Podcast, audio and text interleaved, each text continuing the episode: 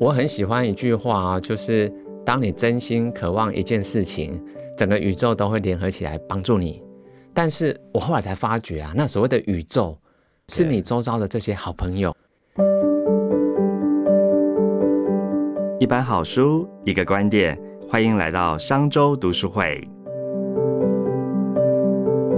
各位商周吧朋友，大家好，又来到我们商周读书会的说书时间了。今天要来跟大家聊哪一本书呢？今天要来聊聊这本《打造你要的人生》，是这个美国的媒体天后欧普拉跟哈佛商学院幸福学教授亚瑟布鲁克斯他们首度联手合著的新书哦。嗯，我想请问一下听众朋友，你觉得你幸福吗？今天这本书呢，会让你更快乐、更幸福。我们今天邀请到金融商管知识交流平台 TMBA 的共同创办人，也是这本书的推荐人艾瑞克，来跟我们聊聊这本书。先请艾瑞克跟大家打声招呼。盛总好，各位听众大家好，我是艾瑞克，是艾大好哦。嗯，我们今天要来聊这本啊，打造你要的人生呢，我觉得蛮应景的。我跟你最近出版的新书，这主题也蛮符合的。我最近出的内在成就，它的副书名叫做《成为你真正想成为的人》，所以其实谈的跟这个打造你要的人生其实一样的，同样的方向，同样的方向。那从你这个书啊延伸到这本书啊，我想先请问艾瑞克啊，你觉得你幸福吗？现在当然是很幸福、很快乐，因为以前我在金融业工作大概十六年左右嘛，我就提早退而不休去做我想做的事。所以，我现在做的其实就是我最想做的事，成为我想成为的人。所以，当然是快乐啊。不过，当然，以前的金融业快不快乐，这个待会我们可以再深谈。对对，那是两件事。是哇，这个真的让很多人听起来觉得。蛮羡慕的，退而不休。我们待会也来聊你的故事哦。我们先来回到这本书啊，大家对欧普拉应该都很不陌生嘛。他是一个蛮著名的媒体主持人哦，但是很多人可能不知道还有这一段过去啊。其实他有个蛮悲惨的童年经验哦，他的出身其实并不是太好。好，那中间也历经了很多这个沧桑波折，但是他走过低谷之后啊，大家可以看到，哇，现在真的是蛮有成就的哦，所以他才会出版这本书，打造你要的人生哦，希望可以帮助读者呢，刻意练习出你想要的幸福。哇，原来这个幸福是可以刻意练习出来的哦，在今年在美国一出版的时候呢，就得到纽约时报的第一名哦，所以我想先请艾瑞克啊，可不可以请你分享一下欧普拉？他怎么跟这个哈佛幸福学教授，也就是布鲁克斯合作的一个契机是什么样子呢？我们都知道欧普拉他已经是一个媒体界的天后，对。那他主持欧普拉脱口秀已经有二十五年的时间喽，所以他有见过成千上万的人。那他问对方说：“你最想要什么？”每个人都说最想要更幸福。嗯。可是如果再进一步问说：“那什么叫幸福？”很多人就讲不清楚了，对，支支吾吾，或是这个定义很不清楚。没错，所以呢，他其实对这个议题一直都很关心，一直到疫情啊，COVID nineteen 之后，他就有看到一个专栏，就是布鲁克斯写的，专门就是在谈要如何让生活可以更幸福、更快乐。欧普拉就上瘾了，就每个礼拜哦，都想要去看他这一篇专栏。后来他想，就直接。找布鲁克斯来合写一本书，所以这个机缘就是在这样的环境底下。哦，原来是因为他看到他的专栏，觉得说哇，他的专栏真的是让他觉得生活充满了动力，尤其在疫情底下，其实大家是蛮容易沮丧的嘛。原来是这样的一个契机哦。那艾鲁克你自己本身呢？因为你刚才讲嘛，你退而不休嘛，吼，所以其实你跟布鲁克斯教授是不是有些什么相异或相似之处呢？你觉得？有，因为我帮这本书写推荐序的时候啊，我就有提到我们的相似之处实在太多了。对，比如说布鲁克斯他是在五十五岁的时候辞去了一个非营利组织的执行长的工作哦。对，已经算是一个还蛮有分量或者是很有影响力的位置。他为什么要辞去工作？因为他想要做的事情就是去研究到底怎样可以幸福快乐。因为他说他自己过去的人生也不是那一种很充快乐的人，阳光的。对，因为他们包含了家里啊、父亲啊，其实都是有一些忧郁症啊、躁郁症，所以他一直都处在这一种不安的情绪里面。他终于可以出来做他自己想做的事的时候，他就去写这些专栏，然后大量的做研究，所以他在这个可以说幸福快乐的领域，现在是更有影响力的。哦，所以这样听起来就是这一个教幸福学的教授哦亚瑟布鲁克斯，其实他到五十五岁前其实都很不快乐哎。他一直要想办法给自己快乐，所以他的目标就是想要追寻快乐，但是他一直没有全力去做这件事。对，当然也没有找到。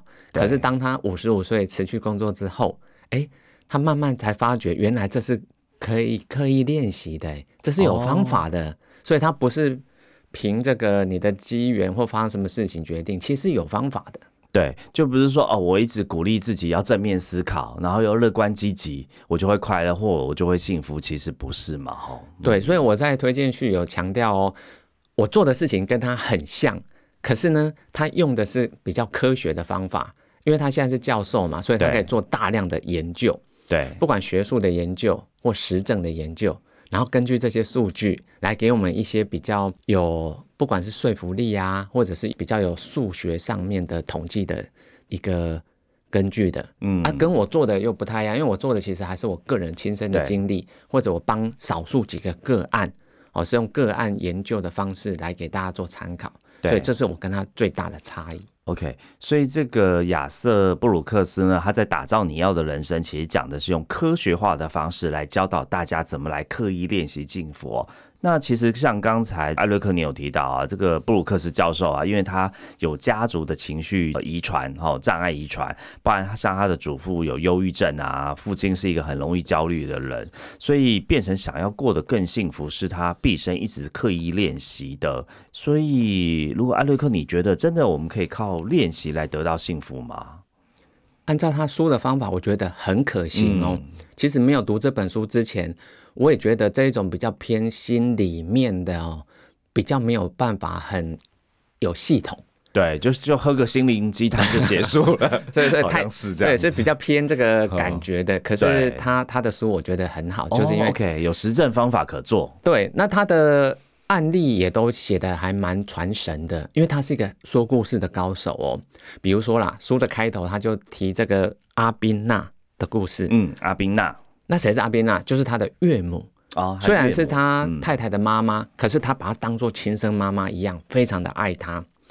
但是阿宾娜的身世哦很悲惨，你知道她是在西班牙出生，但是内战呢很久很久，所以她从小都到处要躲藏，而且啊，他爸爸是因为当那个战败那一方的这个医师，就竟然被关，然后关了很久。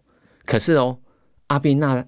回忆自己的童年，他是很开心，是很快乐的。怎么会这样？因为他说他有一个恩爱的爸妈，而且很爱他，所以你可以说是这种家庭的爱让他感受到，即使外界环境都是战乱，所以他老实说，他的现实生活都是看到都是苦难，嗯，都是死亡，对。可是他自己的内心却是丰满。就是快乐的。哦，OK，嗯，这让我想起我小时候看了一部电影叫《新天堂乐园》，嗯，也是类似于这样的一个故事，这样子。而且这个只是他小时候哦，嗯，我跟你讲，他长大以后更惨，因为他遇人不淑。啊，遇到一个不好的老公，对，而且已经生了三个小孩的时候，她老公才抛弃他们，所以她要靠自己养活三个小孩，哇，那很辛苦哎，很辛苦，是因为她。他其实没有什么教育背景，对，所以他赚钱是很辛苦的。可是我告诉你哦，他到四十五岁的时候，他决定要去念大学。四十五岁才去念大学，哦，那有点晚。因为他想要当老师，他想要去教孩子们。对，所以呢，他就是自己的孩子三个都已经比较不太需要烦恼的时候，他就马上去报考大学，而且第一名毕业。哇！真是有梦最美，你到几岁都不要被限制哎。对啊，他说他同班同学年纪都少他一半，大概都二十岁了。对，然后他四十几岁，快五十了，他才毕业。对，结果他真的去比较那个落后啊、贫穷的社区当老师，然后主要就是帮助那些贫穷的小孩子们，所以他人生是觉得很有意义感的。嗯，然后一直到他晚年啊，不小心因为摔倒，对，所以要长期卧床，长达两年多。所以他其实，在床上都只能头往左往右，可是他却告诉这个布鲁克斯说，他其实现在是人生最快乐、最圆满的时候啊。他躺在床上瘫痪了，竟然他觉得是最快乐的时候，这是为什么啊？因为他是能够自己自主决定他的思考要想什么。如果他一直在想那些悲惨的事情，当然他随时都可以说忧郁症啊。可是他没有，他选择在这些痛苦底下，他去思考过去获得的美好的、最开心的部分。所以，我们人的专注力在哪里？吼？我们的情绪就是被专注力决定。嗯，OK，所以他用正面的态度来看待负面情绪，就算你一手烂牌，你还是可以打出一手好牌，这样子。没错，哇，那从这个励志的故事当中啊，呃，我们来聊聊这个打造你要的人生啊。其实他提到人生有很重要的四个支柱，好，包含家人、友谊、工作还有信仰。那我们想也请艾瑞克来分享友谊这个主题哦，就说哎，怎么跟他人产生连接？因为有深挚的朋友啊，跟你交情很好，其实会让我们的生活更加富足。但是在现今的工商或商业社会当中啊，其实我们说大人世界的友谊，有一些人会说，哎，我认识很多人，我人脉很广，或者是我这个吃喝玩乐的朋友很多。但是欧普拉跟这个亚瑟教授说，其实这个想法错了。很重要的事情，说友谊是要种植不重量，需要花时间去关注还要培养的哦。这个艾瑞克你怎么认为呢？我非常认同，因为美国有很多的不管是研究或者是统计，中年人啊幸福感的最佳指标，你知道是什么吗？是什么？能够写出几个你最亲近的朋友的名字，嗯哼，深交的啦，亲近交的，嗯。其实有些人写不太出来，哎，有些人写出来可能都是工作上认识的，或者就是很泛泛之交这样子。对，能够写出跟你亲近的朋友，其实代表说，哎，你们不管是在精神生活或工作或情谊上，其实彼此都有很多的交流嘛。嗯嗯，因为现在的世界啊，我们不仅说它可能是比较偏功利主义啦，而且也因为步调太快了。对，其实我们是会。不自觉的哈，结交的都是跟工作上有关的。对，没错。我们可以说是一个比较利益交换的朋友。嗯，为什么？因为你跟这些人靠近，跟他们共事，跟他们往来，你比较容易可以有一些，不管是收入啊、知名度啊，或者是有一些生活上的好处。对，资讯的交换啊，或者是这个情报的交换啊。没错。可是往往这样子也不够真心。对。所以他说哈。你要能够写得出你朋友的名单啊，然后去把它分别标示出来，哪些是比较偏功利性的，嗯，有利益性的，哪些是纯粹知心的朋友，嗯，他说要列出名单来做这样子的分类，然后呢，针对那些你知心的朋友，多花时间跟他们相处，这样子你人生就会快乐跟幸福。那如果在写这名单发现，其实哇。根本就没有这样的朋友，有可能哦，有可能。像我以前在金融业，因为我们工作时间都很长，除了晚上睡觉以外啊，可能晚上七八点才下班，回到家还是做公司的事，对，所以我根本没有时间去交所谓那么什么知心朋友或工作以外的朋友，根本没有时间。对，所以如果那个时候我列出来，那就是像你说的。全部都是这个有利益交换的，都是同事、客户，然后主管、厂商，对啊，厂商这样子。哦，我之前听到有人说，哎，这个这种真心的好朋友是愿意陪你去做经济舱，如果你有你有商务，你有可以买商务舱的实力的话，但是他愿意陪你做经济舱，没错，哦，就患难与共了。OK，在这个快节奏的社会当中啊，其实真正的友谊不是垫脚石啊，不是为了达到其他的目的。而建立的关系，而是哎，大家真的可以互相交流，真心可以说出内心的话哦。那就是艾瑞克，那你心中有没有什么样的完美友谊的范本或是想象呢？有啊，我很喜欢一句话啊，就是当你真心渴望一件事情，整个宇宙都会联合起来帮助你。但是我后来才发觉啊，那所谓的宇宙不是什么。虚无缥缈的缥缈什么？外太空啊，上帝啊，其实不是，是你周遭的这些好朋友。哦。我们说贵人，对他们也不见得是多么高贵哦，他其实就是你真心的好友，因为他知道你很想要完成一件事，嗯。哎，他们是不计成本、全力来支持你。嗯嗯比如说，我前年写了一本叫《内在原力》，哈，对。两年半前然后那时候我就办了一个绘画比赛。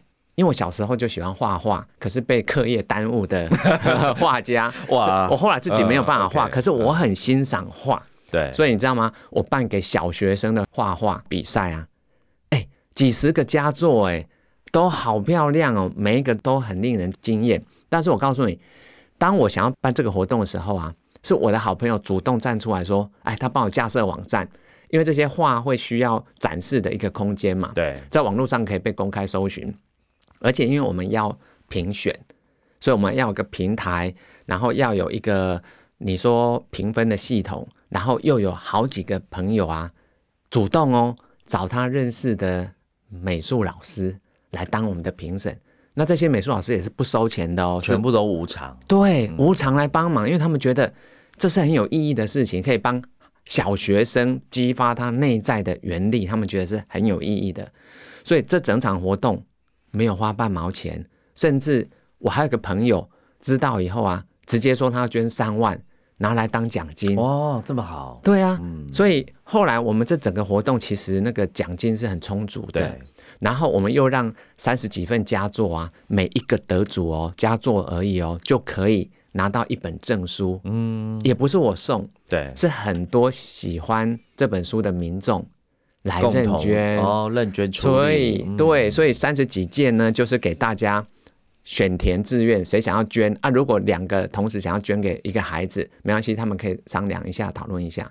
所以你你看整个活动，哎，我只是发出这个愿景的那个人，嗯后来这一群好朋友一起来实现。他们认同了，然后并且帮助你一起来完成这件事情。对，但是当我在描述这个故事的时候，你会发觉，哎，我以前是金融业的，哎嗯，我怎么会认识美术老师？不会啊，对，我怎么会架设网站？不可能啊！所以这些事情，你看都是工作以外，所以打造你要的人生，作者他就很强调哦，你要结交工作以外的朋友，嗯你要结交不同职业、不同背景的朋友，嗯这些才是让你生活真正幸福的关键。哇，就是有这样各种不同来源的这个深厚的友谊，一定会让你觉得更幸福哦。所以在这个打造你要的人生里面，他就提到说，他朋友之间可能因为意见或看法分歧，哦，也可能会吵架。哦，像最近选举 话题，对啊，诶，每个人支持的候选人不太一样，可能大家心中都会有点疙瘩这样子哦。书里面有提到啊，有六分之一的美国人哦，因为政治立场而跟朋友或家人切断交流。哦，对，这个大真的蛮伤脑筋的哦。固持己见其实是伤害友谊的毒药啊，所以我们刚才讲到，哎，你要结交好友，但是你也要怎么去维持好的友谊哦，避免要固持己见是蛮重要。那我们要怎么去避免自己陷入这个执念或者是困扰当中呢？书里面谈到一个很重要的美德，叫做谦逊。对，而且他说这个谦逊啊，尤其重要的叫认知的谦逊，就是不要以为我们都是对的。所以呢，他建议我们要提醒自己，哦，有可能错了。哦，而且我自己也可能错了，而且你发觉自己真的错的时候，嗯马上道歉，马上承认。因为有些人他们比较没有这一种认错的习惯，是因为证明自己好像很糟糕，嗯，好像是自己很愚蠢嘛，哈。对，但是我告诉你，慢慢慢慢，现在的社会风气，我觉得有转向了。因为之前有一本书也叫《我可能错了》哈，对，所以现在大家知道说，哎，原来能够承认错误的人是高贵的，是高尚的，你愿意承认自己的不足的地方，反而是那些死不认错或者不知道自己错了的人，哎，那才是真的愚蠢。所以书里面提到哈，当你发现自己错的时候，马上认错。其实你是不仅可以巩固你的友谊哦，而且可以让你的朋友更尊敬你。他们不会觉得说，因为你犯错，他们就看不起你。不是，反而是因为你犯错之后，你敢承担，你敢承认，他们会重视你，他们会觉得你是一个值得交往合作的对象。嗯，OK，所以的确啦，我觉得人越到一个年纪哦，就是越爱面子，对对。反身处地想一下，如果你的朋友跟你认错，你当然一定很乐意的接受啊，接纳他，对对不对？所以我们自己其实这书里面讲到，当你认为自己错的时候，就尽快承认。嗯，OK，他还有提到说，欢迎唱反调。哎，这个唱反调的意思是什么？他是说要以开放的心态来接受各种不同的观点跟声音，嗯，因为其实哈，我们每个人都是局限在一个视角，可是一定有盲点啊！不管你从哪个角度看，你一定有盲点的，所以你必须要能够接受不同的角度来看同一件事情，所以你才能够得到更完整的讯息、更完整的这个认知。所以他说，其实我们不要感觉好像就是固守一个堡垒，觉得别人不可以来攻击或挑战我的观点。而是你要提出一个观点的时候，同时就保有各种不同的观点来跟你相辅相成。一旦你有这样子的心态或习惯的时候啊，我告诉你，哎，你会广结善缘呢。哦，因为你不是一个固执己见的人。而且，因为你知道吗？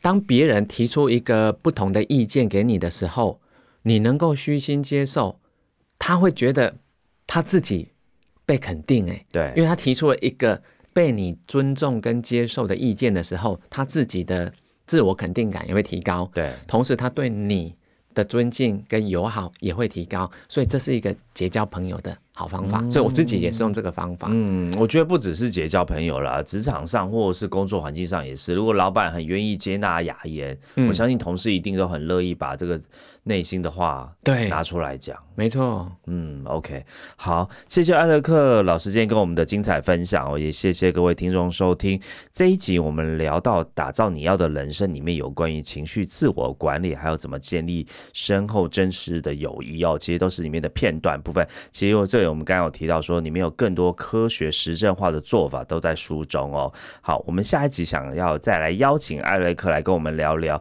占掉我们最多时间，其实也就是什么呢？就是工作。怎么样找到有意义的工作呢？那我们要怎么样让工作还有生活保持平衡？我们在下一集来聊更多，也请期待。另外，跟听众分享一个好康，上周 CEO 学院推出企业读书会方案。如果您的公司希望透过读书会来促进共识及学习，引领团队成长，欢迎收看下方资讯栏，将有专人规划企业读书会，为您打造学习型团队。如果是使用 Apple Podcast 收听的朋友呢，也欢迎到评论区留下五星好评跟您的感想。我们下次见，谢谢艾瑞克，谢谢，谢谢，拜拜，拜拜。